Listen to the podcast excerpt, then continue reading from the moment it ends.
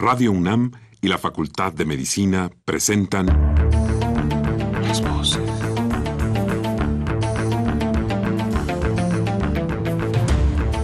Voces.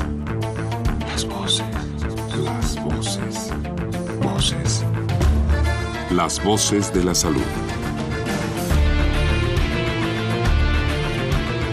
Reflexión y análisis de las ciencias médicas. Acompáñenos.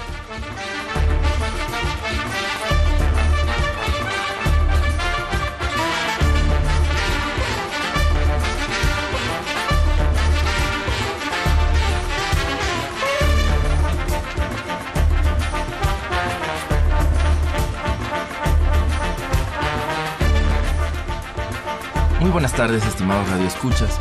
La Facultad de Medicina de la Universidad Nacional Autónoma de México y Radio UNAM tienen el agrado de invitarlos a que nos acompañen en su programa Las Voces de la Salud. Soy el doctor Andrés Aranda Cruzalta. El día de hoy, para hablar sobre el Día Mundial de la Psoriasis, se encuentra con nosotros la doctora Gladys León Dorantes.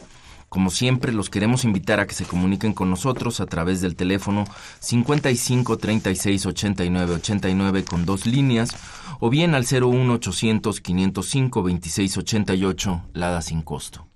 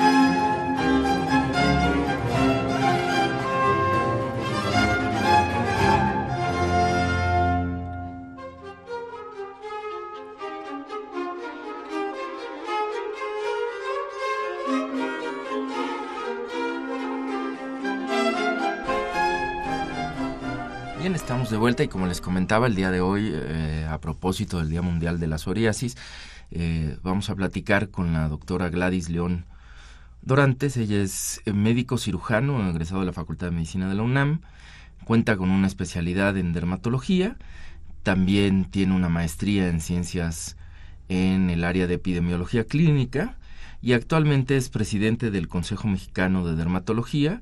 Eh, eh, y se encuentra escrita a Médica Sur. Es así, ¿verdad, doctora? Así es, muy bueno. El teléfono de su consultorio, por si alguien eh, desea contactar con ella más adelante, es el 5601-3216.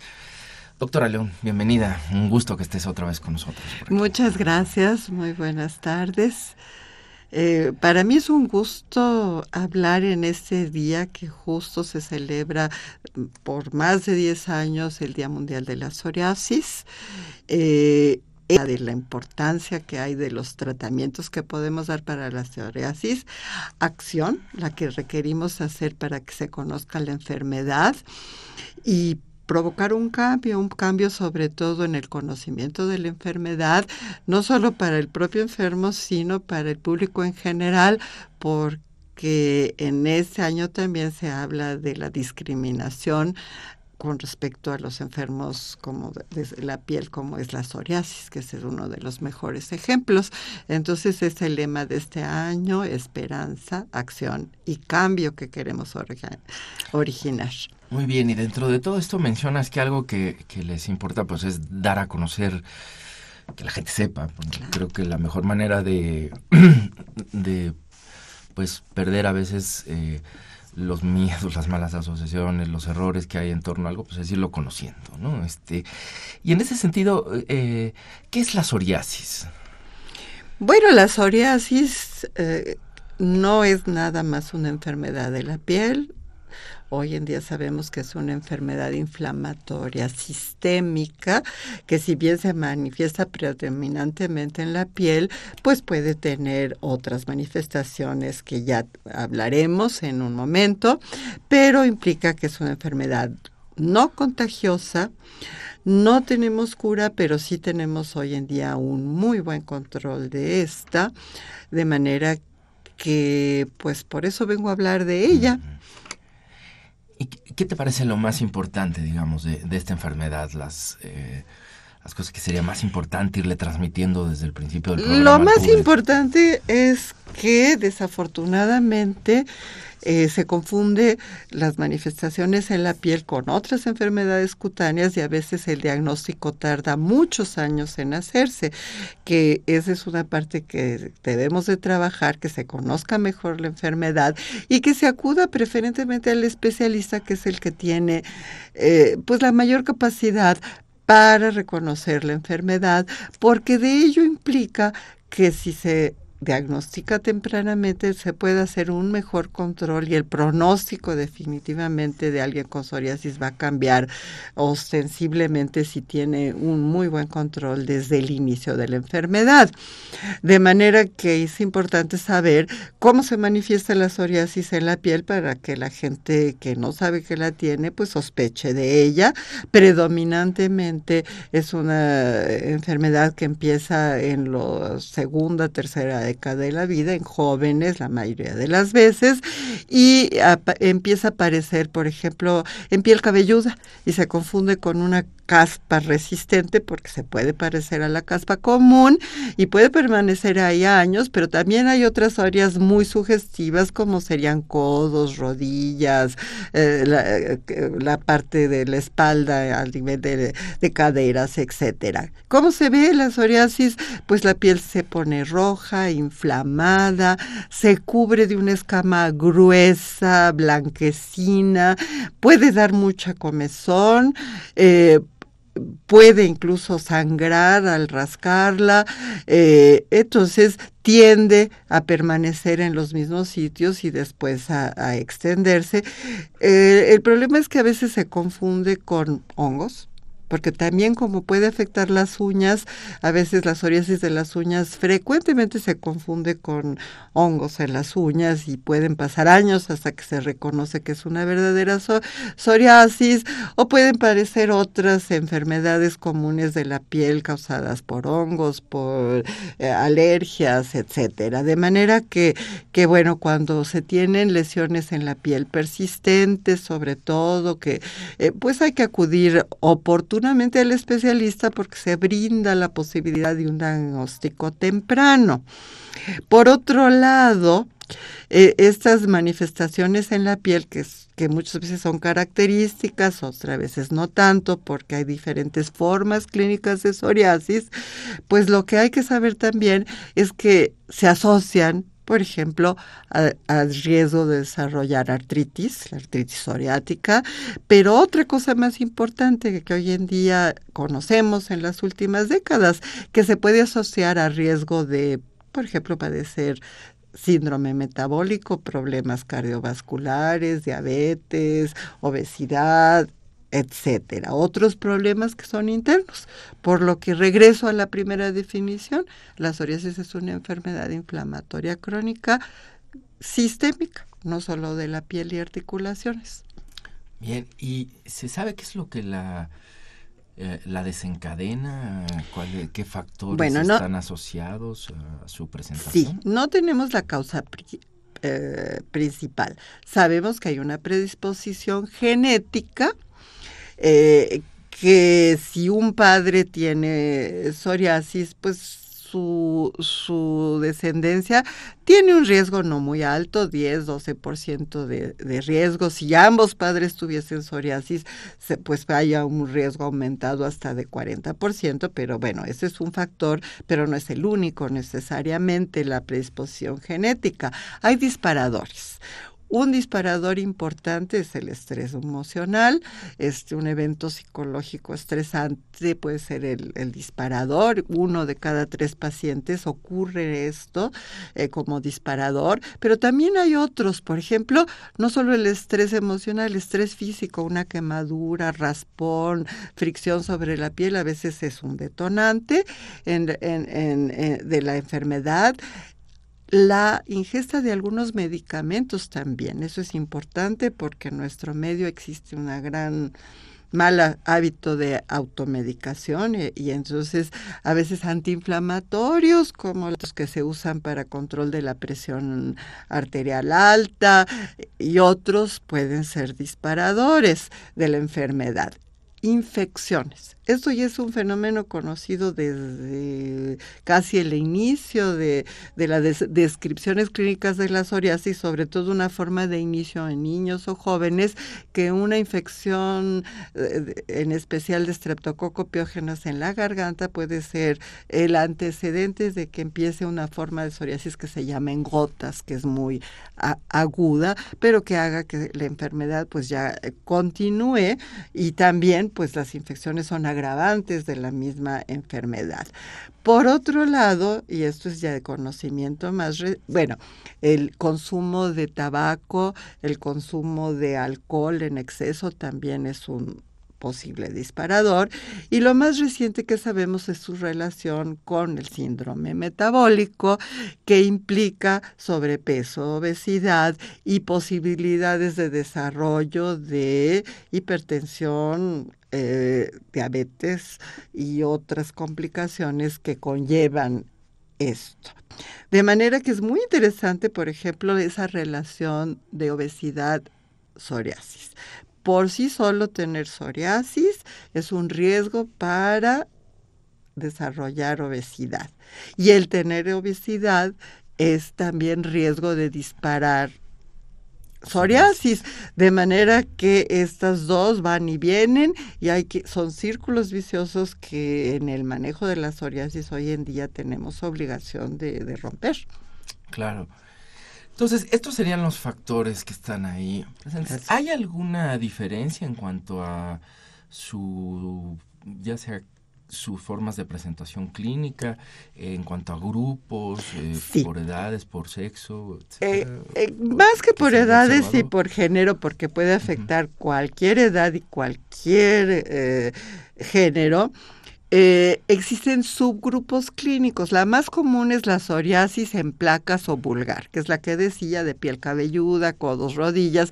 Esa es la más característica. Sí es la más frecuente, pero no la única. Tenemos la de gotas, que puede brotar súbitamente después de una infección, por ejemplo, o indica exacerbación en alguien que ya tiene una psoriasis estable, pero de pronto empiezan brotes de gotas, implican factores que están disparando o agravando la enfermedad tenemos una forma que es menos característica que se llama invertida porque en los pliegues. Entonces da en, en, los pliegues inguinales, submamarios, o sea, axilares, y entonces esa, esa psoriasis, aunque oculta en cierta forma, este, se confunde con muchas cosas más y es más difícil de pensar. La psoriasis de uñas, hay psoriasis muy severa que se llama eritrodérmica, que llega a afectar el 100% de la piel, por fortuna es de las menos frecuentes.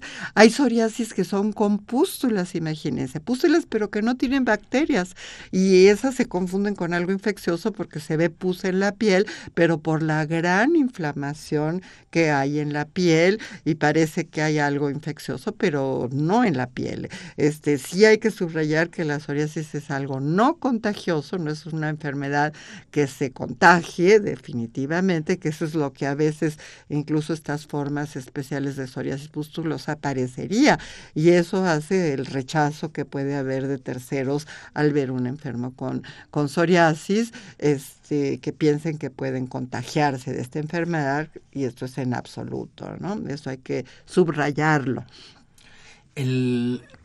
Este proceso inflamatorio que nos dices que es lo que eh, está ahí, eh, que subyace detrás de la psoriasis, eh, afecta y pues, se presenta, digamos, clínicamente mencionados como una descamación, ya sea que se puede confundir con esta caspa o la descamación ya propiamente de las de las de estas zonas de la piel que, que estabas planteando. ¿Cómo afecta, digamos, el proceso inflamatorio al proceso normal de descamación de la, de la piel? Bueno, si, no, si bien no sabemos la causa eh, que lleva la enfermedad, sí sabemos hoy en día muchos de los mecanismos inmunológicos que llevan a la formación de las lesiones de psoriasis. Eh, hablábamos que hay una descamación gruesa, lo que pasa es que la epidermis, en lugar de reproducirse en un promedio de 21 a 28 días que se va recambiando la piel, una piel normal, en la psoriasis esto ocurre en tres días, por eso se acumula gran cantidad de, escamas. Y por otro lado, en las otras capas más profundas de la piel hay inflamación, por eso se ve la piel roja, enrojecida, llegan una gran cantidad de células inflamatorias y hoy sabemos que de estas células que están en la circulación de la sangre, las que tienen mucha importancia para producir las lesiones eh, cutáneas, articulares, etcétera, son unas células que se llaman linfocitos, que son parte de los leucocitos o células de, eh, sanguíneas que tienen que ver con la inmunidad. Entonces, esta es una enfermedad que se, se, se considera autoinmune, autoinflamatoria, donde participan estos linfocitos. Hoy sabemos hasta qué variante de linfocitos tienen y muchos de los mecanismos que estas células inflamatorias echan en juego para que se produzca esa lesión en la piel. Eso ha sido muy bueno, conocer lo que llamamos la patogénesis o los mecanismos que llegan a producir las lesiones, porque pues se han podido diseñar en los últimos años tratamientos que van específicamente a modificar algunas de esas vías inflamatorias que llevan a la psoriasis y por ende podemos controlar la enfermedad en una forma muy certera este, para, para, para esta enfermedad y podemos parar todos esos mecanismos inflamatorios, no solo de la piel, sino de las articulaciones o la parte sistémica que también ocurre en un enfermo con, psoriasis. Eh, ahora, una vez que eh, el enfermo llega con ustedes, ¿cuáles son con, con un especialista, con un dermatólogo? digamos, ¿qué camino recorre para hacerse el diagnóstico de psoriasis? Ya lo referí. Eh, cuando llegan al especialista, desafortunadamente lo que vemos es que el diagnóstico se ha retrasado por muchos años, a veces más de 10 años y el paciente no sabe que tiene psoriasis, tiene diferentes diagnósticos. Eh, de manera que eh, ese peregrinaje es largo y lo queremos acortar. Eso es capacitando mejor al médico de primer contacto y al propio paciente que, que debe, si tiene sospechar, si la sospecha de tener psoriasis, pues es mejor que acorte el camino y llegue al especialista en dermatología, que es el que está más capacitado para este diagnóstico. Desde luego que trabajamos con los médicos de generales y de contacto para que aprendan a reconocer mejor la enfermedad, su diagnóstico con otras enfermedades también frecuentes de la piel y los casos que ameriten los eh, refieran oportunamente. Hay otra parte en las instituciones de, de, seguridad social en que ahí hay otras trabas administrativas para que el paciente pueda llegar al especialista, porque a veces tiene que esperar muchos meses, si no es que años, para que pueda alcanzar una consulta de especialidad. Claro, y ya que está con ustedes, ¿Qué, procede, qué, procedimientos siguen ustedes para hacer el diagnóstico? Eh, bueno, definitivamente hoy en día eh, tenemos que primero que ver clasificar a la psoriasis, si es la que se llama tipo 1 de inicio temprano, que es la de, eh, de inicio antes de los 40 años, que desde luego es la tres cuartas partes son este tipo, la tipo 2 es de inicio tardío, puede ocurrir, eh, tiene un poco mejor pronóstico, en la de tipo 1 también clasificamos el subgrupo clínico, si es en placa, si es invertida, si es pustulosa, palmoparantar, la severidad, porque de la severidad de, esa, de, de la psoriasis depende el tratamiento que debamos eh, instituir y el manejo desde, desde luego.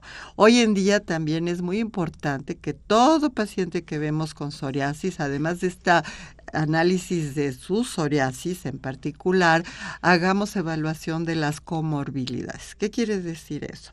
Que tenemos que ver cuál es su peso, talla, índice de masa corporal, la cintura, tenemos que ver si existe, y esto ya lo hacemos a través de algunos análisis de laboratorio y gabinete, porque muy tempranamente, incluso en niños, puede empezar a aparecer lo que llamamos dislipidemia, que es un trastorno metabólico que es aumento en sangre de colesterol, triglicéridos, y esto al inicio es silencioso, pero es el que finalmente puede llevar a problemas cardiovasculares ¿Qué quiero decir con esto?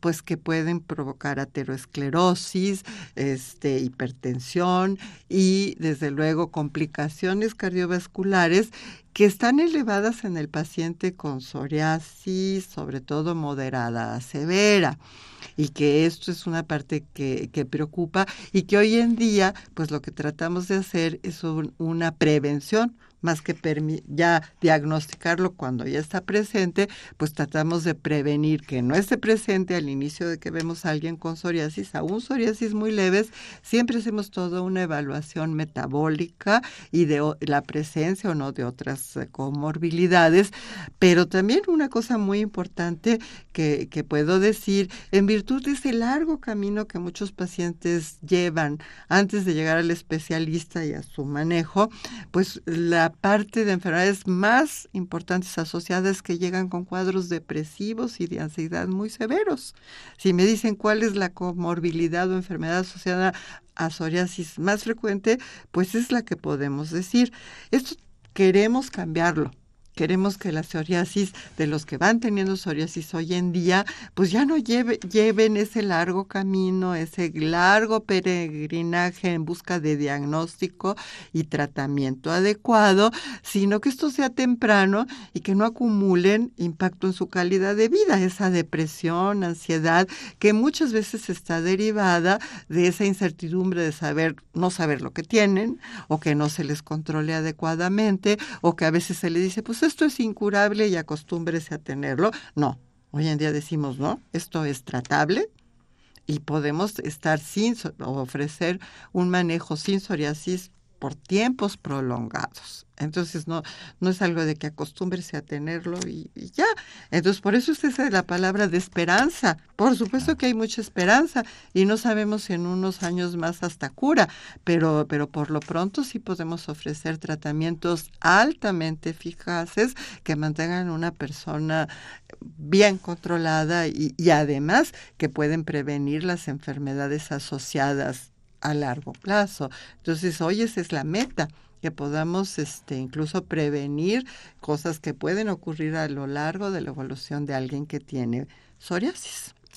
Bien, y eh, en su opinión, ¿con qué otras enfermedades habría que establecer un diagnóstico diferencial con qué otras enfermedades. A las que se parecen mucho son a las afecciones eh, por hongos micóticas, por eso decía en las uñas es lo más frecuente que se interprete las alteraciones que causa la psoriasis en las uñas con afección por hongos y que a veces se les den años tratamientos. Incluso algo muy curioso, un medicamento que se usa para los hongos, que se llama terbinafina, es un disparador de psoriasis. Entonces, eh, a veces se da con la intención de quitar algo y se empeora.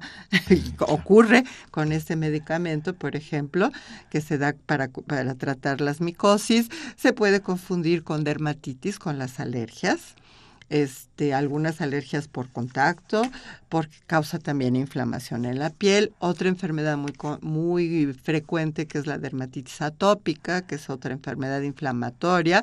Ya decíamos la dermatitis seborreica o caspa común, a veces la, ese inicio en piel cabelluda, pues por años a veces es catalogado como caspa, pero ojo, una caspa que no se controle con las cosas hay que ya sospechar, eso puede ser una psoriasis. Y, y bueno, sí quiero decir que aunque eh, muchas veces el diagnóstico se puede hacer desde el punto de vista de cómo están las lesiones y dónde están las lesiones, si hay duda, podemos recurrir a un examen sencillo que se llama biopsia de piel y que no requiere más que tomar 4 milímetros, una, una muestra muy pequeña que se hace con anestesia local y se toma una biopsia de la piel, es muy poco invasivo de riesgo y con eso podemos comprobar una psoriasis. Cuando tenemos duda, pues indicamos este estudio y así tenemos una comprobación este, de la enfermedad cutánea,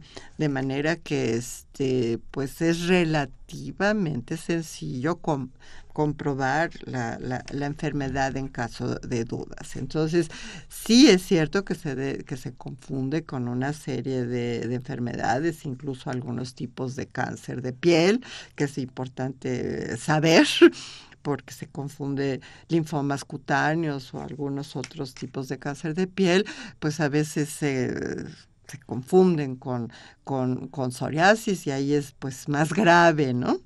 Que no, que no se llegue al diagnóstico de uno u otro eh, padecimiento en la piel. Eh, eh, de manera que, insisto, pues el más calificado para hacer el diagnóstico de certeza sería el dermatólogo. Claro, desde luego.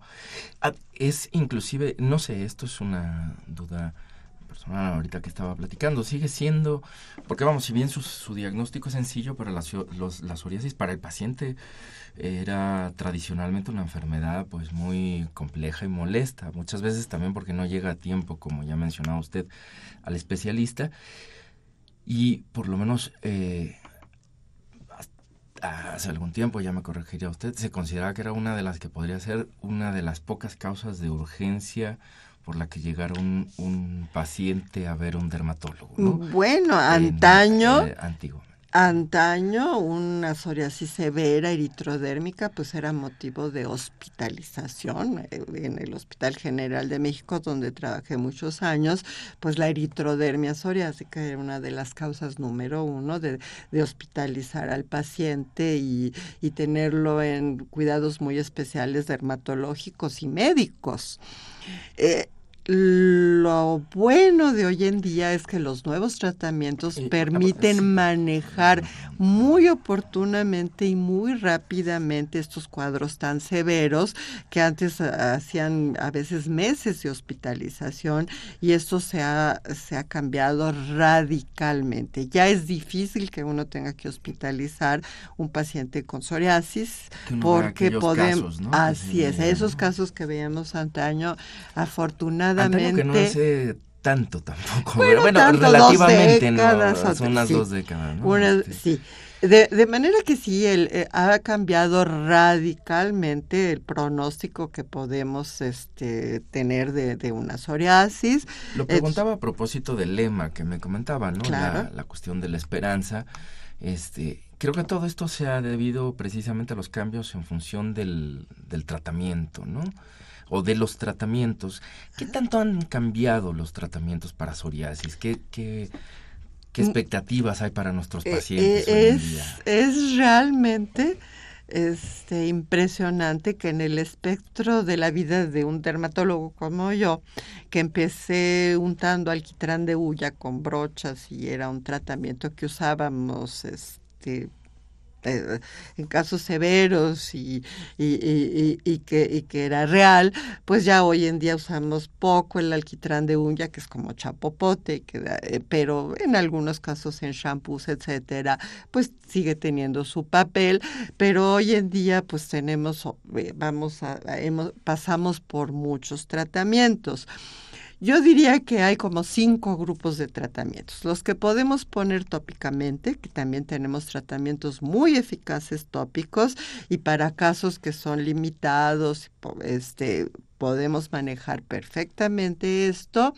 pasando por tratamientos. Perdón que le interrumpa, solo para que la audiencia nos esté. Sí el término este de tópico. Este tópico implica productos que se ponen directamente sobre la piel en cremas, lociones, pomadas, etcétera. Eso implica que se ponen directamente sobre las lesiones. Ese es un grupo válido y que muchas veces o la mayoría de veces también combinamos con los tratamientos ya que se indican que hablamos sistémicos porque se dan tomados, inyectados, eh, pero tenemos también otro grupo de tratamiento, un grupo de tratamiento que es fototerapia, que es a través de la luz, de foco, de fuentes eh, especiales de luz, en especial eh, de la gama de luz ultravioleta, y donde este, pues también es un tratamiento válido y eficaz para, para manejar la psoriasis. El otro grupo de tratamientos que ya son sistémicos, tenemos los tradicionales, eh, uno que es eh, sigue siendo un tratamiento muy válido, es el metotrexate, el cual llevamos usando desde los años 70, es un tratamiento eh, pues estándar, por eso le decimos tradicional de la psoriasis o la ciclosporina. Estos se administran por vía oral, siempre deben de estar administrados por el especialista y, con seguimiento del especialista, pero son, tienen mucho tiempo usándose, son eficaces y seguros. Y bueno, los, el último grupo terapéutico después de los tópicos, fototerapia, terapéuticos, este, sistémicos tradicionales son los llamados biológicos, que son los eh, pues eh, más nuevos, aunque no tan nuevos, porque ya llevamos pues más de 15 años usándolos en medicina y se llaman biológicos porque se son medicamentos que se producen eh, derivados de células vivas, por eso biológicos, porque la fuente de producir estos medicamentos son células vivas y esto implica una tecnología, la biotecnología o ingeniería este, biotecnológica, al avanzar, pues ha permitido diseñar esos, estos medicamentos que son básicamente de, tres tipos. Los que más usamos son los que se llaman anticuerpos monoclonales, pero también tenemos proteínas de, este, de fusión o tenemos citocinas recombinantes. En fin, son medicamentos que todos se agrupan en eso de biológicos porque su forma de producción compleja es a través de tener este, cultivos de células vivas y, a través de eso producir estos medicamentos que implican una tecnología este, pues compleja, porque además son medicamentos complejos. Por decir algo, cual, el mismo metrotexat son moléculas eh, pequeñitas de bajo peso molecular y en cambio un anticuerpo monoclonal es cien mil veces más grande, En, en, en, tamaño, claro, medido en, en proporción ¿no? Em, de, de, moléculas. Entonces es muy interesante este tipo de tratamientos. Sí, eh, yo creo que tenemos que seguir hablando de los tratamientos. Es necesario en este momento, doctora León, que hagamos una pausa, pero volviendo, retomamos los tratamientos y si nos puede platicar un poco de cuáles son sus acciones y cómo, se, cómo es que están indicados. Vamos a una pausa y regresamos. Thank you.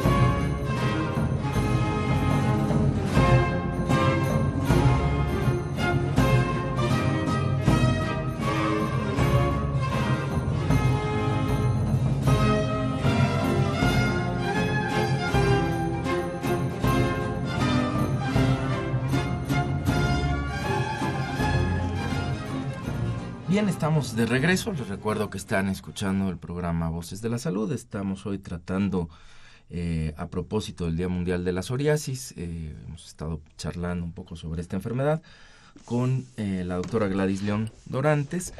Antes de continuar, estábamos platicando ya sobre los tratamientos, y esto, pero antes de continuar yo quisiera darle lectura a algunos, algunos avisos, invitaciones que tenemos. La Universidad Nacional Autónoma de México a través de su Facultad de Medicina y su Departamento de Salud Pública y del programa de estudios de género y salud invitan al Seminario Permanente de Género y Salud, ahora con el tema Infecciones de transmisión sexual en México, una mirada desde la historia y el género, la ponente la doctora Cecilia Gallet. Eh, este se llevará a cabo el día martes 3 de noviembre de 2015 de 9.30 a 11.30 horas en el auditorio doctor Fernando Caranza de la Facultad de Medicina los informes en luzmtetlaseminario.yahoo.com y también habrá una transmisión por internet en la página de la facultad. Eh, tenemos también una llamada que ha entrado durante la pausa. A proceder a leerla y no sé si quiere que la retomemos primero, doctora, y después seguimos hablando de los tratamientos. El señor Arturo Hernández, de 40 años, dice, el tema que están tratando tiene que ver con la dermatitis seborreica, y si es así, si sabrá usted cómo se trata esta última. Este, bueno, creo que ya sí, se ha mencionado. Sí, sí ¿no? Hablamos de que se puede confundir la psoriasis con la dermatitis seborreica eh, de piel cabelluda, que es la capa común. Lo que tienen en, en, en común es que eh, la dermatitis seborreica y la psoriasis, como la dermatitis atópica, que son eh, enfermedades cutáneas inflamatorias crónicas, todas no tienen una causa definida, tienen factores de riesgo y todas tienen un control y un tratamiento adecuado. Para esto, pues tiene que eh, siempre se individualiza porque no es lo mismo en un niño que en un adulto, hay variantes y entonces tiene que ser un tratamiento dirigido por un especialista. Muy bien. Yo quisiera recordarle a nuestros radioescuchas, eh, si alguno está interesado en contactar con la doctora Gladys León Dorantes, eh, a su, el teléfono de su consultorio, que es el 5601-3216. Y ahora bien, estábamos, eh, bueno, pues nos estaba poniendo todo un abanico enorme de, de, los tratamientos, algunos ya históricos, ya que se usan muy poco, este, más que para indicaciones como muy precisas, ¿no? Como el alquitrán que, que, nos mencionaba, y otros que son los tratamientos, digamos, este, pues más tradicionales, como el metrotexate, otros tratamientos que se han venido incorporando, como la fototerapia o inclusive la producción de estas sustancias, que son sustancias, bueno, proteínas, este, que, están en nuestro propio cuerpo y que gracias a la posibilidad de, de que, que se cuenta ahora con trabajar con las células, manipularlas y poder hacer que estas células produzcan, pues, por ejemplo, anticuerpos monoclonales, pedirles a ciertas células que nos produzcan una buena cantidad de, eh, anticuerpos de un tipo específico, se puede contar con estas otras sustancias. Yo quisiera, eh, estábamos más o menos en eso, no sé si le gustaría rápidamente más o menos decirnos cómo, en términos muy generales, cómo van actuando cada uno de estos grupos o qué es lo que, cuáles son las ventajas, desventajas que van ofreciendo a los pacientes o en qué tipos clínicos son más útiles unas que eh, eh, otras. Eh, claro, este es apasionante porque incluso Hoy en día el metrotexate se empezó a usar empíricamente y primero se pensó que actuaba de una manera y hoy se sabe que actúa de más maneras porque se puede estudiar en modelos celulares y modelos de la enfermedad este, en animales, estudiar hasta cómo actúa. Ya no sabe, sabemos que sí actúa, pero ya sabemos por qué actúa y si actúa. Y en el tema de estos medicamentos biológicos, pues están prediseñados. O sea, yo quiero bloquear el factor de necrosis tumoral moral, que esa es la primera generación de biológicos para psoriasis o artritis, etcétera, en donde al ver que en esa piel enferma o en esa articulación enferma, esta sustancia que produce naturalmente el organismo está aumentada, está en exceso, y empezar a ver, bueno, pues yo quiero diseñar algo que me bloquee esta sustancia que tiene una parte importante en que se produzca la enfermedad. Entonces, de esa hipótesis se empieza a generar y pues se encuentra que sí, efectivamente, si yo bloqueo el factor de necrosis tumoral alfa que produce naturalmente muchas de nuestras células en situaciones de infecciones, etcétera, bueno, pues puedo bloquear la enfermedad. Y entonces esto está perfectamente eh, demostrado y por eso viene toda una generación de eh, medicamentos biológicos que precisamente van a bloquear el factor de necrosis tumoral alfa en diferentes formas. Entonces, si bien es un grupo que son eh, inhibidores de factor de necrosis tumoral alfa, cada uno de los que hay es diferente. Eso eh, bloquea incluso diferentes, es muy interesante, ninguno es igual al otro, cada uno tiene sus singularidades, pero el efecto terapéutico está demostrado, ¿no? Y son los primeros con que contamos, pero después se sigue estudiando esto, es, es algo pues que ofrece mucha oportunidad de buscar y entonces eh, pues después se, se, encuentra que si se bloquea una fracción de dos citocinas, citocinas son las sustancias que las células utilizan para comunicarse y mandarse señales, son como correos bioquímicos y entonces eh, pues a veces el, la epidermis, el queratinocito dice pues me reproduzco mucho porque acá este me manda un mensaje que me reproduzca mucho y, le, y este que dice pues me inflamo y vienen muchas células a inflamar. Entonces todas esas sustancias como el factor de tumoral alfa pues también se encuentra que unas sustancias como la interleucina 12 y la 23 se pueden bloquear y entonces se genera otro anticuerpo que bloquea exactamente esa fracción y que demuestre efectividad en psoriasis. Y después se descubren unos nuevos linfocitos que se llaman TH17 que producen otras sustancias y que también tienen mucho que ver. Y entonces dice, bueno, pues a ver, vamos a ver qué pasa si yo bloqueo la interleucina 17 y ahí viene una tercera generación de biológicos que bloquean esta sustancia y que sirven en, en la psoriasis y en otras enfermedades inflamatorias autoinmunes.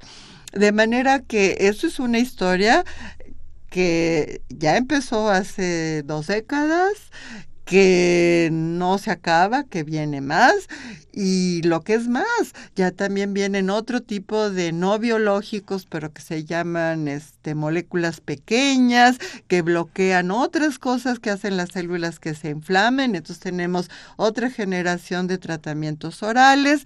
Por lo pronto los biológicos son medicamentos que hay que inyectarlos, ya sea por vía subcutánea o intravenosa. Por eso a veces la gente lo confunde con que estoy recibiendo unas vacunas. No hay vacunas para la psoriasis ojo, es un medicamento que se inyecta, como muchos otros, este, pero que al fin es un medicamento que va a controlar la enfermedad. De manera que hoy el menú, como yo diría, para controlar la, la psoriasis es enorme. Tenemos los tópicos que muchas veces o muchos los vamos a combinar también con los sistémicos, la fototerapia.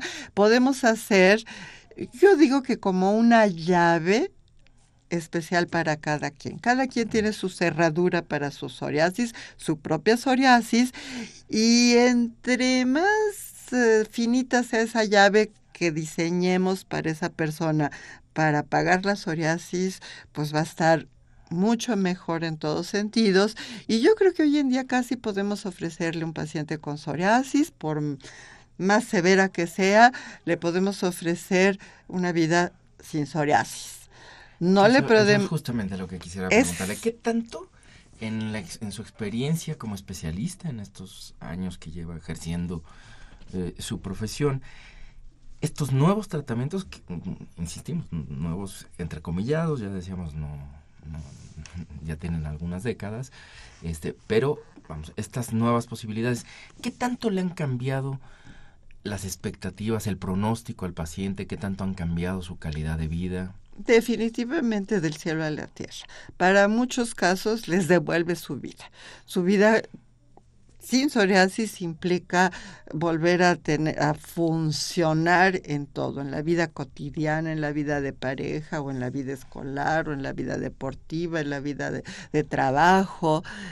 Les devuelve la vida el poder controlar la psoriasis. Ahora, eh, aquí no quiero decir que los nuevos tratamientos vayan a sustituir a los anteriores, de ninguna manera todos tienen su lugar y muchos casos no van a requerir de estos tratamientos. Estos están indicados para casos especiales de psoriasis. Un gran porcentaje los podemos controlar o, tratar no necesariamente con esos nuevos, porque eso sería, esta es una, una tecnología de alto costo, es medicamento de, de alto costo. Buenas noticias es que en la seguridad social se tiene acceso a ellos, eso es un gran avance de, los que tienen la fortuna de acceso a través de la seguridad social, que si lo requieren, pues puede haber forma de, de acceder incluso sin costo a, a medicamentos que son de alto costo, pero que en algunos casos bien vale la pena.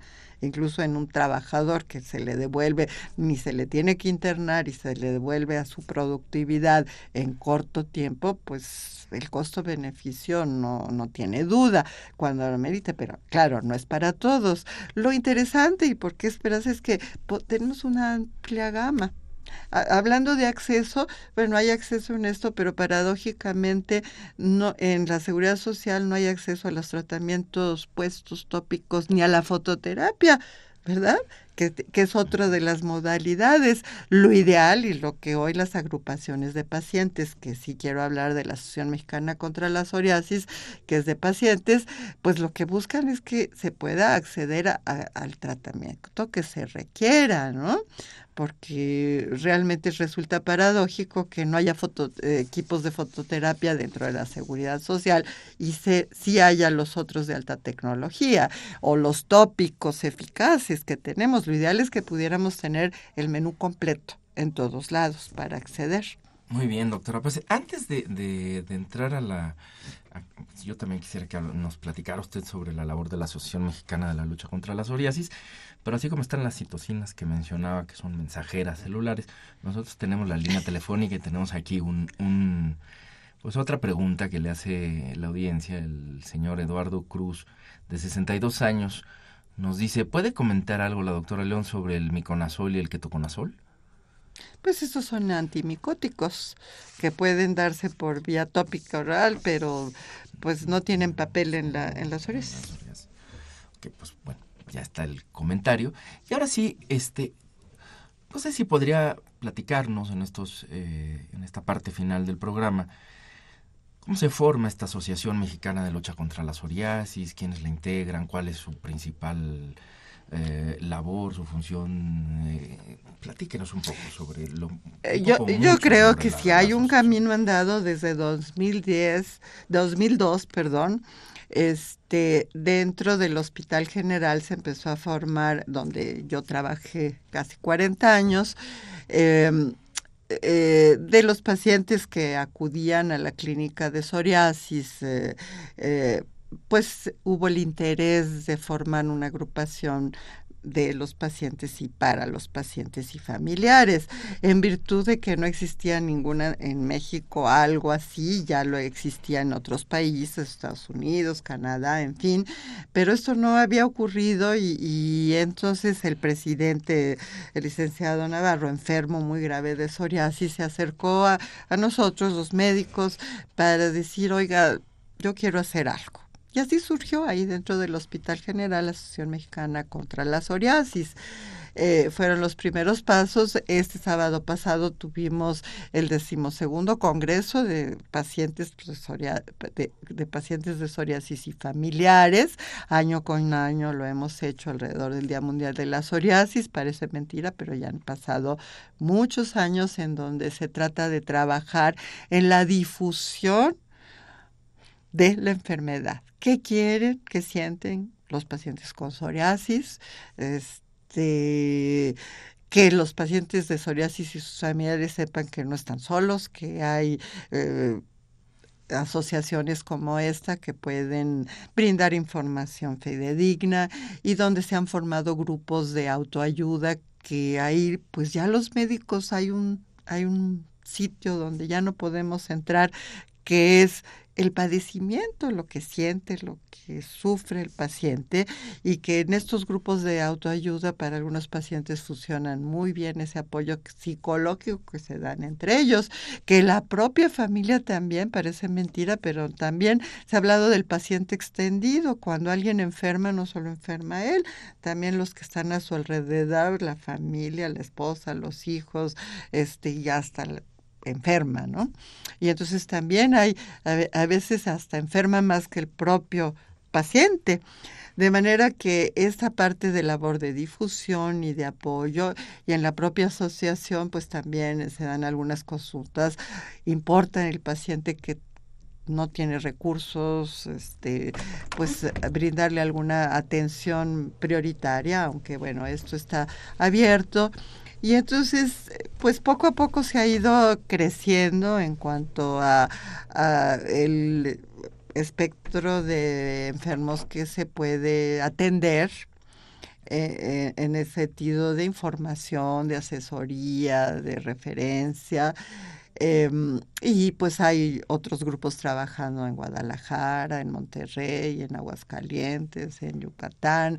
Eh, ya ha sido un movimiento que poco a poco ha crecido, como ha crecido también en el resto del mundo, eh, de, esta enfermedad tan importante, tan impactante y que por muchos años se minimizó pensando que era algo pues, así casi casi cosmético, no lo es.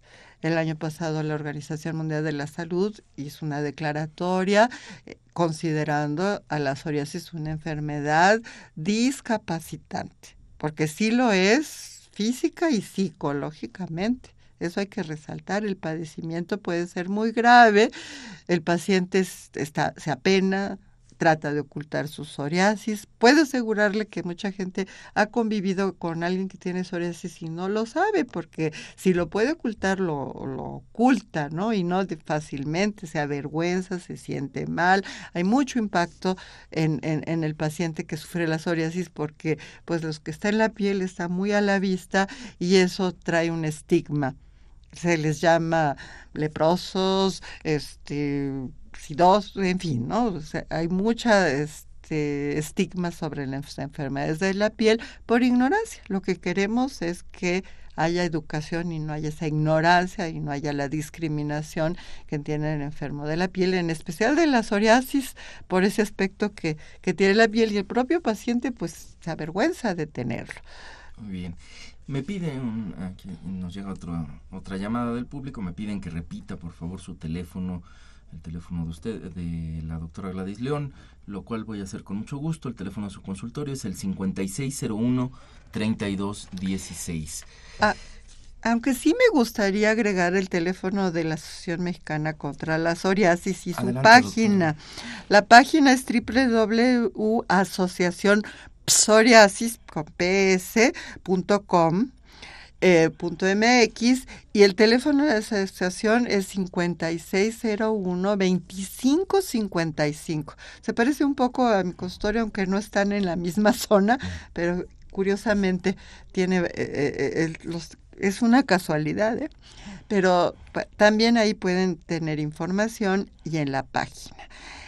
Y una última, si se me permitiera, este, hay una campaña en medios que, que, quienes quieran participar en sus redes sociales, pues hay que poner hashtag descubre la psoriasis.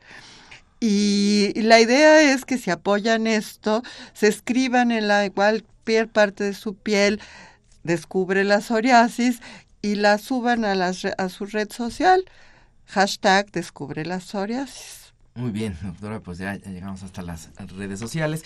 Yo todavía quisiera hacerle algunas eh, preguntas. Eh, contamos con unos poquitos minutos, pero vamos a aprovechar, tratar de aprovecharlos al máximo.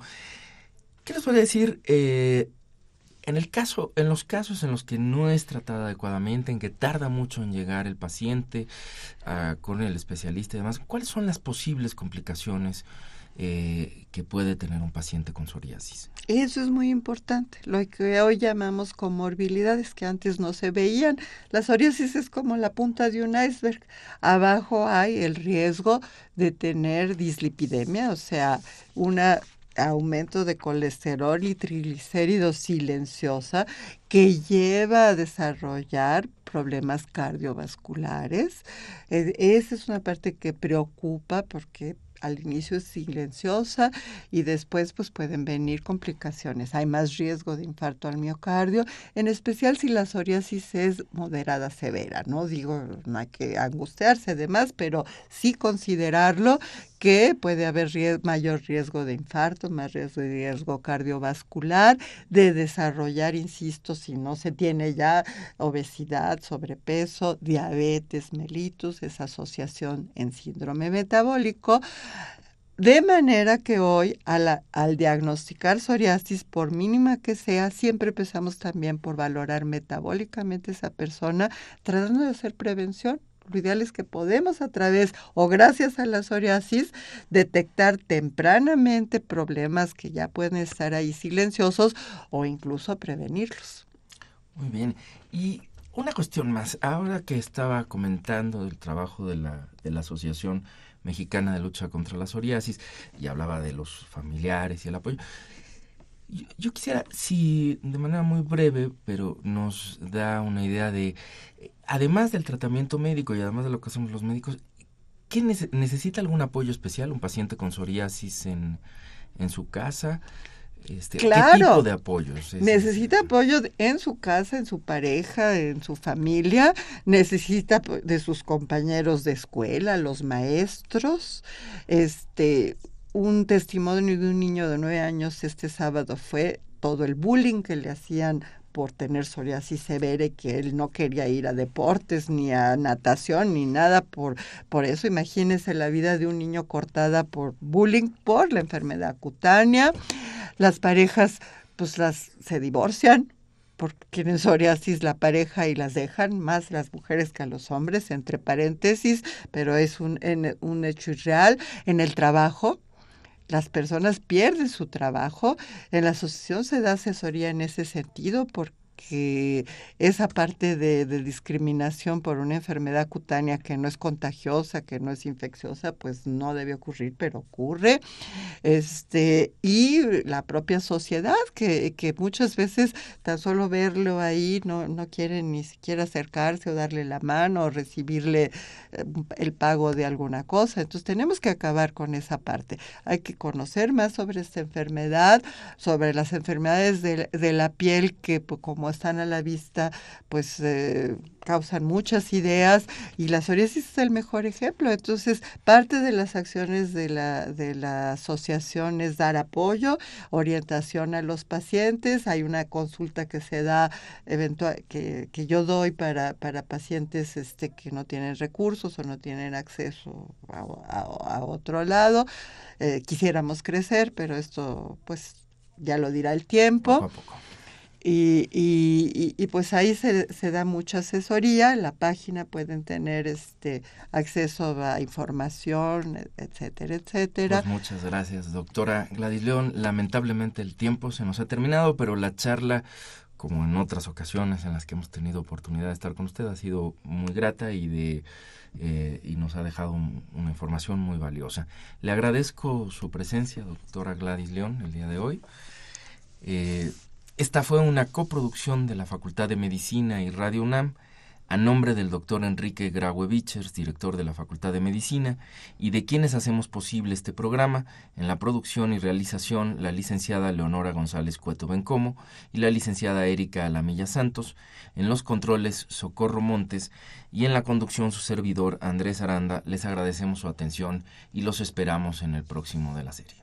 Radio UNAM y la Facultad de Medicina presentaron Las voces.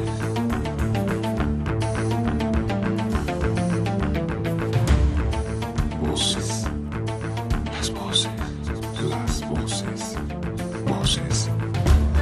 Las voces de la salud. Reflexión y análisis de las ciencias médicas.